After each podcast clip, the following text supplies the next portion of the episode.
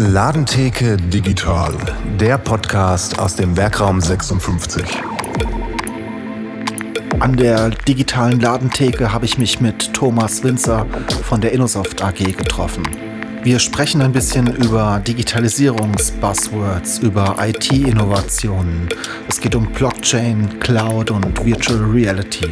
Viel Spaß mit der nächsten Folge. Ja, hallo Thomas. Unser, unser letztes Kurzgespräch ging ja schon in die Richtung. Heute, wir haben über Big Data gesprochen und Business Intelligence kurz. Heute geht es um künstliche Intelligenz. Ich weiß, da hast du eine ganz besondere Meinung, aber erklär doch zum Start mal, was ist das? Grüß dich, Steffen.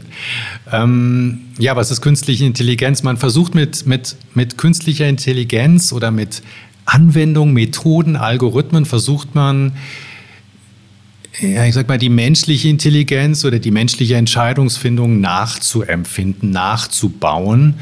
Und ähm, das ist einerseits schon sehr, sehr interessant, andererseits aber eben auch mit großen Gefahren gekoppelt, weil in dem Begriff künstliche Intelligenz irgendwo implizit suggeriert wird, dass Computer in der Lage sein werden oder in die Lage versetzt werden können, das menschliche Denken komplett nachzuvollziehen. Und das ist das, wo ich momentan einfach sehr, sehr skeptisch bin und bei allen, bei allen, ähm, ob das jetzt Politiker sind oder ob das Journalisten sind, die die KI in den Himmel heben als das neue Wundermodell oder die neue Wunderwaffe, da bin ich halt sehr, sehr viel zurückhaltender und skeptischer unterwegs. Wie intelligent kann ein Computer oder sagen wir mal eine Software heute sein? Wie ist der Stand der Technik? Ja, einerseits ist es tatsächlich eine philosophische Frage, was bezeichnet man als Intelligenz? Und andererseits ist es auch eine Frage, was ist denn wie, wie kommt denn unser Denken, wie kommt denn unsere Entscheidungsfähigkeit oder unsere Intelligenz zustande?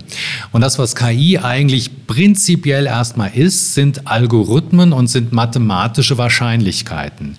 Das heißt, ähm, als Beispiel, man hat ein sehr großes Datenmodell, also man hat sehr, sehr viele große Datensätze 20, 30, 40 Millionen, vielleicht auch 100 Millionen. Und man kann jetzt einen Computer benutzen und eine entsprechende, einen sogenannten Algorithmus, also eine Anwendung benutzen, diese Datenbestände zu durchforschen und nach sogenannten Mustern zu suchen. Ein Muster ist so ein wiederkehrendes, ein wiederkehrendes ähm, Konstrukt, wo man versucht, bestimmte Fragestellungen mit zu identifizieren. Und dadurch, dass es halt sehr, sehr viele Datensätze sind, da es mathematische entsprechende Berechnungen, Wahrscheinlichkeitsrechtberechnungen gibt, kommt aus, diesem, aus dieser Abfrage ein bestimmtes Ergebnis heraus. Und dieses Ergebnis ist mit einer Wahrscheinlichkeit gekoppelt. Und je höher die Wahrscheinlichkeit ist, desto dichter ist man sozusagen an einem potenziellen Ergebnis dran. Hört sich jetzt vielleicht ein bisschen abstrakt an. Es gibt ein wunderbares Beispiel von der, von der Titanic, die ja, ähm, also so ein theoretisches Beispiel. Keine Ahnung, wie viele Passagiere die Titanic hatte, hatte. Ich glaube 3000. Und man kann jetzt mit einem KI-Programm ermitteln, wie hoch ist die Wahrscheinlichkeit, dass ein bestimmter Passagier beim Untergang der Titanic überlebt hat oder zu Tode gekommen ist.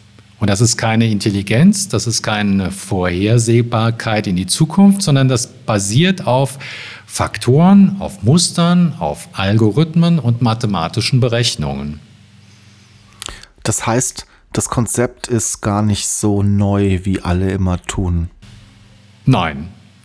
Ähm, ich habe vor, also ich bin ja lange in der IT, ich habe vor 30 Jahren, glaube ich, ja, habe ich schon mal, habe ich mal ein Buch geschrieben. Also ich bin jetzt ganz sicher kein Autor. Ich hatte damals einfach ein bisschen Spaß an solchen Sachen. Und in diesem Buch, das hat sich Künstliche Intelligenz und Robotik genannt, sind die gleichen Fragestellungen ähm, oder wurden die gleichen Fragestellungen diskutiert und, und ähm, erörtert, nämlich was ist Intelligenz, was ist künstliche Intelligenz, was kann ich damit anfangen, werden die Computer irgendwann unser Denken übernehmen. Der Unterschied zu damals vor 30 Jahren ist, dass die Rechenleistung, die ich heute zur Verfügung habe, also was heutige Computer leisten, um ein 100.000 bis Millionenfaches größer ist als das von vor 30 Jahren. Und je größer die Computerleistung ist, desto mehr kann ich auch mit Algorithmen, mit, mit Datenanalysen, mit entsprechenden Methoden Daten auseinandernehmen und daraus dann meine Schlussfolgerungen ziehen. Jetzt liest man ja wirklich überall, morgen wird künstliche Intelligenz die Welt beherrschen, die einen sind verängstigt, die anderen sind euphorisiert. Du sprichst auch, das alles hängt von der Schnelligkeit der, der, der Computer ab. Wann leben wir in der schönen neuen Welt, in der künstliche Intelligenz uns beherrscht? Hm. Na, es ist immer tatsächlich auch die Frage, was ich damit mache. Also was, was ein großer Nachteil bei allen KI-Thematiken ist oder bei allen KI-Abläufen, man muss sich das quasi wie so eine Blackbox vorstellen. Also man wirft auf der einen Seite die Daten hinein, man wirft die Fragestellung hinein und bekommt auf der anderen Seite dann einen, ein Ergebnis aus dieser KI-Blackbox, so will ich es mal nennen sondern ist es an der Frage, dann liegt es an mir, wie ich mit diesem Ergebnis umgehe, wie ich es interpretiere und welche Schlussfolgerungen ich daraus ziehe. Wenn ich die wenn ich wissen möchte, wie die Maschine zu dem Ergebnis gekommen ist, wird mir das nicht gelingen, weil es keinen, keinen kein, kein Protokoll über die Entscheidungsfindung gibt. Das ist bei allen diesen Prozessen so. Also liegt es an mir, was ich dann mit diesem Ergebnis mache, wie ich es interpretiere und wie ich damit umgehe. Ähm, insofern gibt es bestimmte Thematiken, bestimmte Aufgabenstellungen, wo ich mich darauf verlassen kann oder wo ich einen bestimmten, eine bestimmte, hm, ja, wie soll ich sagen, wo ich das Ergebnis anders bewerte. Also beispielsweise, wenn in einer Kamera eine KI benutzt wird, wenn da eine bestimmte Bilderkennung stattfindet, wenn dort bestimmte Objekte identifiziert werden, dann sehe ich das und ich kann mit diesem Ergebnis umgehen oder ich kann es verwerfen. Also es stellt sich immer die Frage, was ich dann tatsächlich vorhabe, welche Rückschlüsse, welche Konsequenzen, welche Ableitung ich davon ziehe und was ich mit dem Ergebnis vorhabe. Was glaubst du, wie schnell leben wir in der schönen neuen Welt? Also wie wird uns die KI übermorgen schon beherrschen? Also ich glaube nicht, dass er uns beherrschen wird, weil es schlussendlich immer an uns liegen wird, was wir damit machen. Und am Ende des Tages habe ich immer die Möglichkeit, den Ausknopf zu drücken und eben die entsprechenden Tools nicht zu nutzen. Ich glaube, mit KI kann man bisher nur schwer zu bearbeitende, äh, nur schwer zu ähm, äh, ja, nur schwer. Also Themenfelder, wo man bisher nur sehr schwer an Ergebnisse oder nur schwierig an Ergebnisse herangekommen ist, da wird KI einfach wirklich sehr nützlich sein.